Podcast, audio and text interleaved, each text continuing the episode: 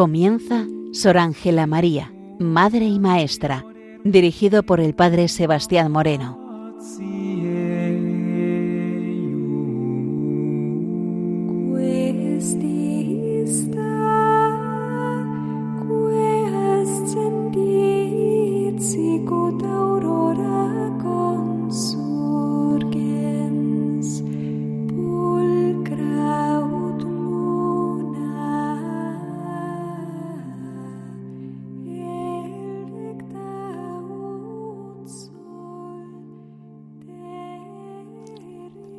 Buenos días nos de Dios. Aquí comienza en Radio María la venerable Sor Ángela María de la Concepción, hija de Santa Teresa de Jesús y reformadora de la Orden Trinitaria, y con el objetivo a lo largo de este curso de poder presentar a los oyentes la figura y el mensaje de esta hija de la Iglesia. Nos introducimos ya a partir de este programa dentro de la biografía de Sor Ángela María de la Concepción. Y tenemos también que dejar muy claro que tenemos como base de esta biografía su propia autobiografía que es mandada a escribir por parte de los confesores que ella tuvo. Nos encontramos en la segunda mitad del siglo XVII. En estos siglos se encontraban muy unida la vida social y la vida religiosa. Estamos dentro de un contexto de reforma protestante y de contrarreforma católica. Las coordenadas de aquella España clásica eran la religión como seña de identidad, incluso en los personajes más picarescos. Este siglo XVII es también un siglo de crisis, tanto por hechos naturales como por guerras continuas y devastadoras. En esta época se va bajando el nivel de vida. Hay un costo excesivo de la monarquía, gastos cortesanos y militares. Hay malas cosechas y epidemias. Menor llegada de metales de América. Y entre los años 1650 y 1660 hay una fuerte crisis que va a conllevar un traslado de la población y también la pérdida del valor de las distintas rentas. También en este siglo nos vamos a encontrar con un tema un poco especial. Es el tema que nosotros podemos denominar demonios y santos. Hay una visión del demonio en la vida de los conventos a través de casos aislados. Es algo feo, de personalidad ridícula y terrorífica. Los santos tienen una visión del infierno que atormentan a muchos. Hay muchas visiones diabólicas en la biografía y autobiografías de las monjas, y cuando el público es más sencillo, más se asusta. Es un tiempo de vida de santos que se hacen para obtener la mm, canonización. Muchas monjas, como Ángela María, escriben su autobiografía influida por los confesores y los directores espirituales. Es una época de gran fervor religioso. En la España del rey Felipe IV todo estaba penetrado de la religión católica, el pensamiento teológico, las asiduas prácticas de culto, aunque no siempre en las buenas obras. Se destaca mucho la caridad en forma de limosna. La descortesía con el pobre se considera como un desacato a Dios. Se buscaba salvar el alma, incluso el más libertino, cuando caía herido, buscaba la confesión a gritos. La Iglesia era el centro de la vida española. En esta época se crearon muchos conventos, iglesias, beaterios, ermitas, oratorios. Se ponían velas a Dios, pero también se ponían velas al diablo. Había muchas bendiciones de campos, ríos, aguas, procesiones con los cuerpos de los santos y en época de sequías y de apuros económicos. Había mucho ingreso en los conventos, unos con auténtica vocación y otros no con tanta. El tiempo en el convento es distinto a la calle, pues en la visión del tiempo religioso hay siete paradas que recuerdan las siete paradas de Cristo. son las llamadas también horas canónicas, maitines, laudes en la aurora del día, prima, tercia, sexta, nona, vísperas y completas al anochecer. Algunos rasgos de las agiografías barrocas. Ellas son reflejos de las vidas de otras mujeres. Aquí lo que interesa es el ejemplo de santidad vivido personalmente. El mundo de las cartas y de las autobiografías. Las cartas dan fiel reflejo de la sociedad de la época. La autobiografía es reflejo de la religiosidad de su tiempo. La España de los Austrias del siglo XVII sufrió un descenso económico y de la población. Hay años de hambre y los campesinos llenaban las calles de la ciudad buscando limosnas de los eclesiásticos o de las personas caritativas. Las grandes ciudades disminuyen y la gente va a los pueblos haciéndose más grandes. Los impuestos eran la causa de la despoblación. Aunque la tasa de la natalidad era muy alta, había una fuerte mortalidad infantil y muchos de los que sobrevivían entraban en religión.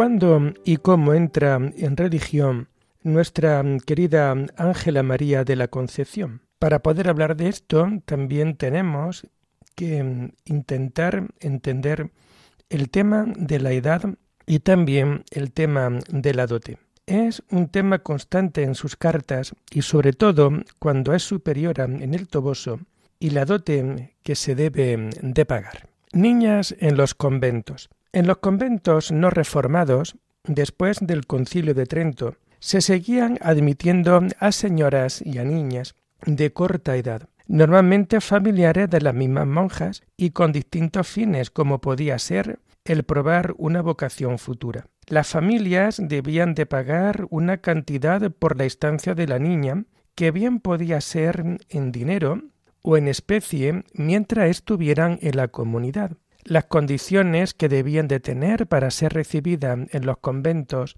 eran las siguientes. Debían de vivir en un lugar separado, y si no, no podían estar en el convento. Se necesitaba la licencia de vida. Se aceptan por votación secreta. No deben exceder el número prefijado. No pueden tener criadas.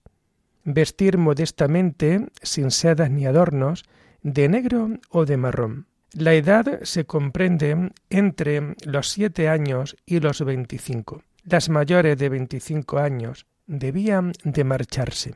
Debían guardar clausura como las monjas. Semestral y anticipadamente se les proveía de alimentos entregando el dinero. La que decidía casarse salía del convento, se admitían a viudas y no entraba en el convento por la sola educación.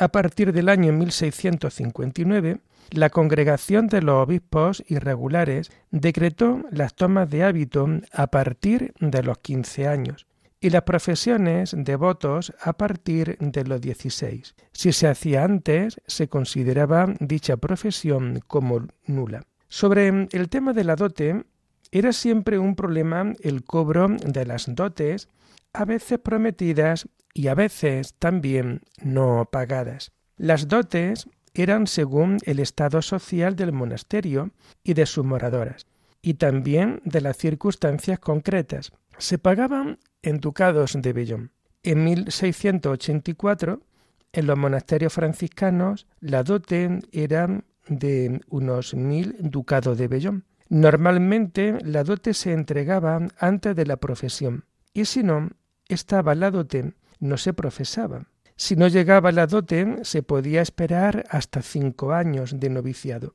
La dote era necesaria para la profesión y se necesitaba la entrega, no sólo el papel. En Trento se dice que el número de monjas sea el que cómodamente se pueda mantener según la renta y las limosnas habituales. Las plazas libres de las monjas que mueren no se pueden dar a las que no tienen vocación. Las religiosas de coro no se admitían sin dote y si la monja no conseguía su dote, se podía retrasar la profesión. Entre los años 1614 y 1645 se fijó que la cantidad de la dote no fuera inferior a los 600 escudos. El monasterio podía elevar la dote prefijada. Si nos fijamos también en el tema de las cartas, vemos cómo éstas son siempre un reflejo de la vida de la época, de la vida social. En las cartas nos encontramos con una fuerte preocupación por los temas administrativos y económicos. Es muy fácil ir leyendo las cartas y ver la preocupación por este tipo de problemas, tanto administrativos como económicos. Así en Medina del Campo, entre los años 1669 y 1680, las cartas a Marroquino buscaban solución a las cargas de su oficio. Y en el Toboso, entre los años 1680 y 1690, los quehaceres de la comunidad. Así, cuando necesitaba dinero, se lo pedía a Marroquino. Hay un frecuente intercambio de dulces y de regalos, y se acudía a la familia para solucionar apuros materiales. El estado de los eclesiásticos, en una carta a su cuñado don Juan Doyagüe, le decía le da mucha pena cuando los problemas comienzan por los sacerdotes. Los sacerdotes y los religiosos no están para crear problemas. Cuando un pecado es oculto, Dios lo perdona con facilidad, pero si el pecado es público, no. Pues una vez que se quitan la honra, no hay para ella restitución. En cuanto a los regalos familiares en la recolección, son menos frecuentes. En una carta a su hermana Catalina, Carmelita descalza en Medina del Campo, le dicen que por ahora no les envía nada a sus sobrinos, y si lo hace no será cosa de mucho, porque los pobres no podemos alargarnos a lo que no permite el Estado. En cuanto a la nobleza, se queja cuando ellos no cumplen con el prometido en relación a la dote. Apriete usted cuanto pueda, nos dice ella en una de sus cartas, que a estos señores les parece que se les debe todo, y los pobres no podemos hacer galantanerías. En cuanto al engaño y a lo efímero, nos comenta ella, cuán breve panza las cosas de esta vida y cuán engañosos son sus deleites, pues apenas se gozan cuando desazonan su fin, producen disgusto, intranquilidad. En cuanto a las desgracias naturales, lugares asolados, el agua que arrastra casas, el trigo, terremotos que abren paredes y casas. La entrada en religión es un tema muy constante dentro de sus cartas, sobre todo cuando es superior en el toboso y la dote que deben de pagar.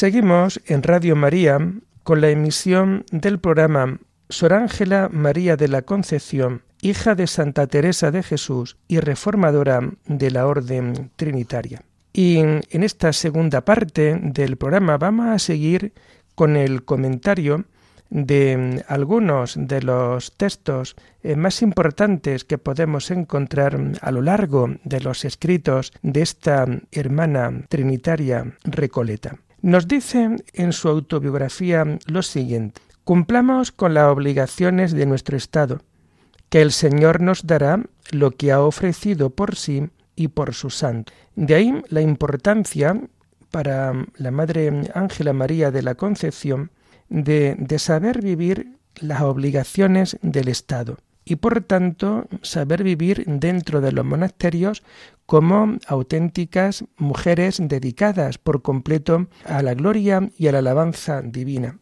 una vida entregada por completo a la Santísima Trinidad. Y ella también nos viene a comentar que el Señor nos dará lo que ha ofrecido por sí y por sus santos. El Señor siempre es un gran pagador y cuando nosotros nos determinamos realmente a vivir por Él y para Él, rápidamente tenemos también que ser conscientes como también el Señor nos dará, nos ofrecerá bastante dentro de nuestra propia vida. Hay otro párrafo en la autobiografía que dice así, Tú solo, Señor, me entraste en el camino y me enseñaste haciendo oficio de padre, maestro y conductor mío. ¿Y qué razón lleva también este pequeño párrafo que acabamos de escuchar? Porque realmente el Señor se entra dentro de la vida de cada uno de nosotros, dentro de la vida contemplativa, dentro de aquella persona que por completo se quiere dar del todo y por siempre a Dios, de tal manera se entra en el camino que el Señor es precisamente dentro de nuestras vidas el gran director de nuestras almas.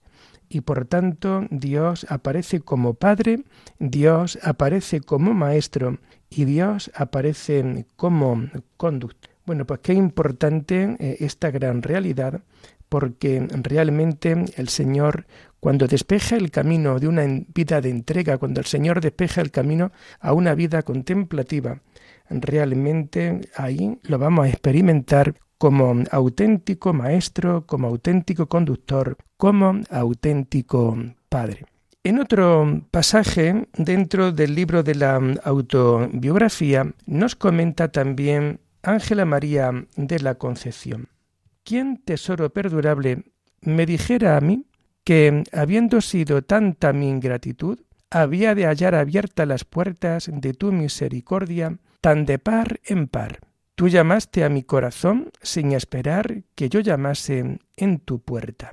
Y de nuevo, como Ángela María de la Concepción nos va mostrando que el camino, siempre, ¿eh? como en el camino de esta llamada monástica, en este camino es Dios el que se fija dentro de algunas personas para su gloria y para su alabanza. De ahí el gran honor de las personas llamadas a este tipo de vida, el gran honor por la misericordia de Dios, el gran honor porque Él continuamente está llamando.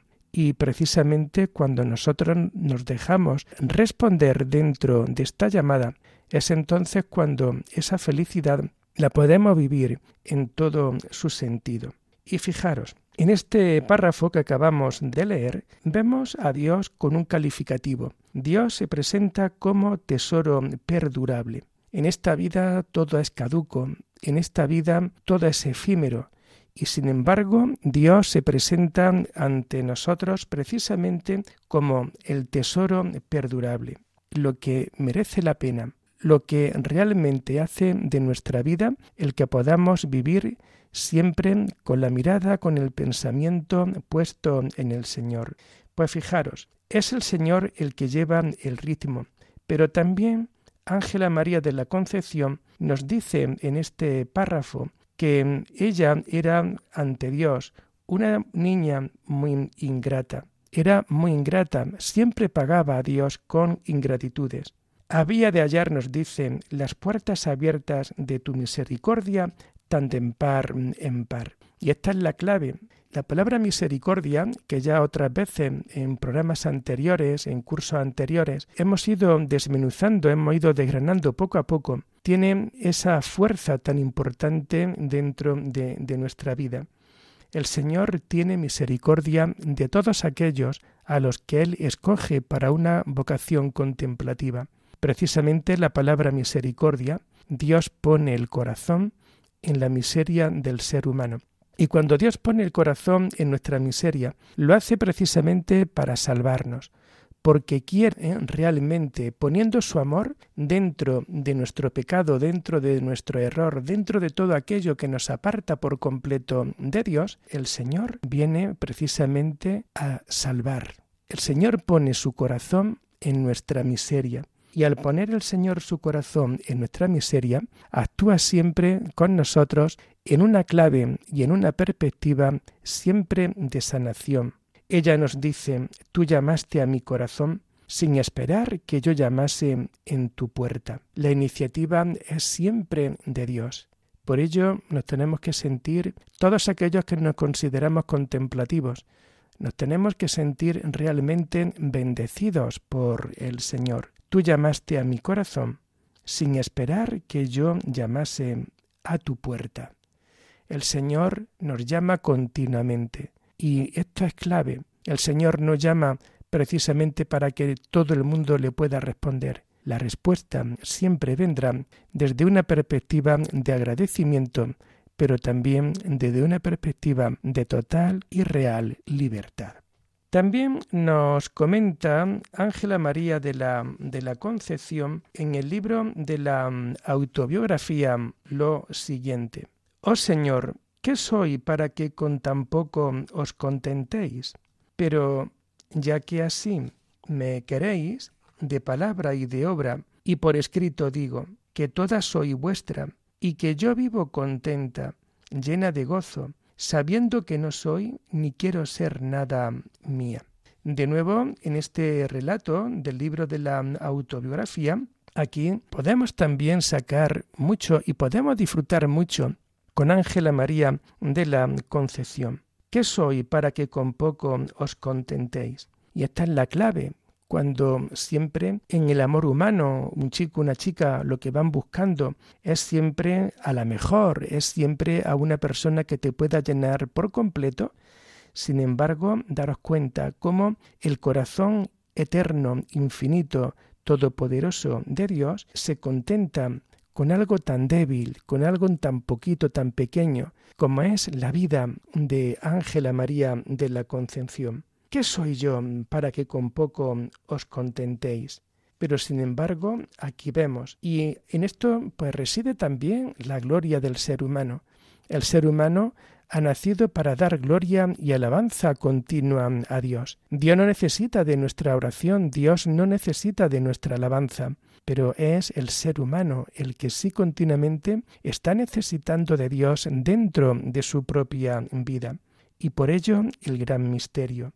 Dios, que es todopoderoso, se acerca a lo pequeño, a lo débil, a lo que está hundido, y cuando Él se acerca, lo hace para salvar, lo hace para curar heridas, lo hace en definitiva para darnos la vida que tanto nosotros necesitamos. Y también nos comenta en su libro Riego Espiritual, Tú, Dios mío, me diste la gracia del bautismo Tú, mi Padre, pues me diste a tu unigénito Hijo para que me redimiese.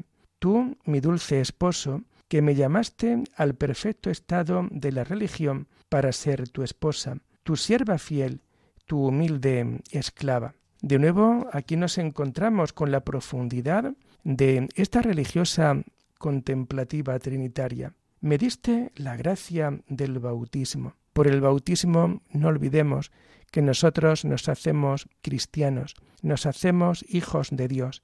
Y desde esa experiencia íntima y profunda del amor de Dios, nosotros optamos desde nuestra libertad precisamente para poder vivir en cristiano, para tener siempre en Cristo el motor de nuestra vida.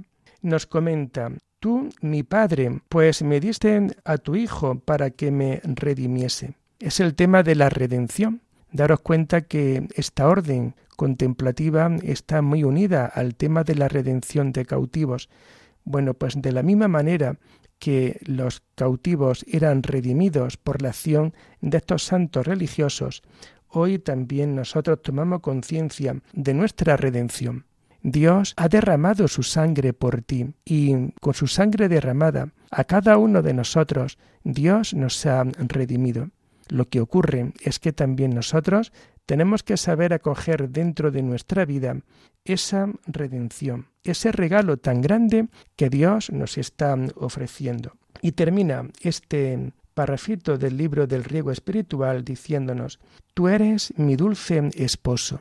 Qué bonita expresión y que tantas mujeres en el día de hoy quisieran también poder oír, primero de su marido, pero también de cara a Dios. Tú, mi dulce esposo, que me llamaste al perfecto estado de la religión para ser tu esposa. El carácter siempre esponsal en la vida contemplativa es esencial para poderla entender. Siempre la religiosa contemplativa, la monja, aquí importa mucho el tema de la esponsalidad. Mi dulce esposo, que me has llamado al perfecto estado de la religión para ser tu esposa, vivir por completo en Dios, vivir para Dios y desde ahí poder vivir en esta perspectiva de esposa, de sierva fiel y de humilde esclava. Como modelo de todo esto nos encontramos también a la Virgen María, en esa relación esponsal que va a mantener con el propio Espíritu Santo, precisamente desde que el ángel, a través de la encarnación, entrara también la Virgen María de lleno dentro del misterio de la redención del ser humano. Y lo dejamos aquí por hoy, invitándoles a seguir este programa el lunes de la semana que viene, si Dios lo quiere. Alabada sea la Santísima Trinidad, sea por siempre bendita y alabada.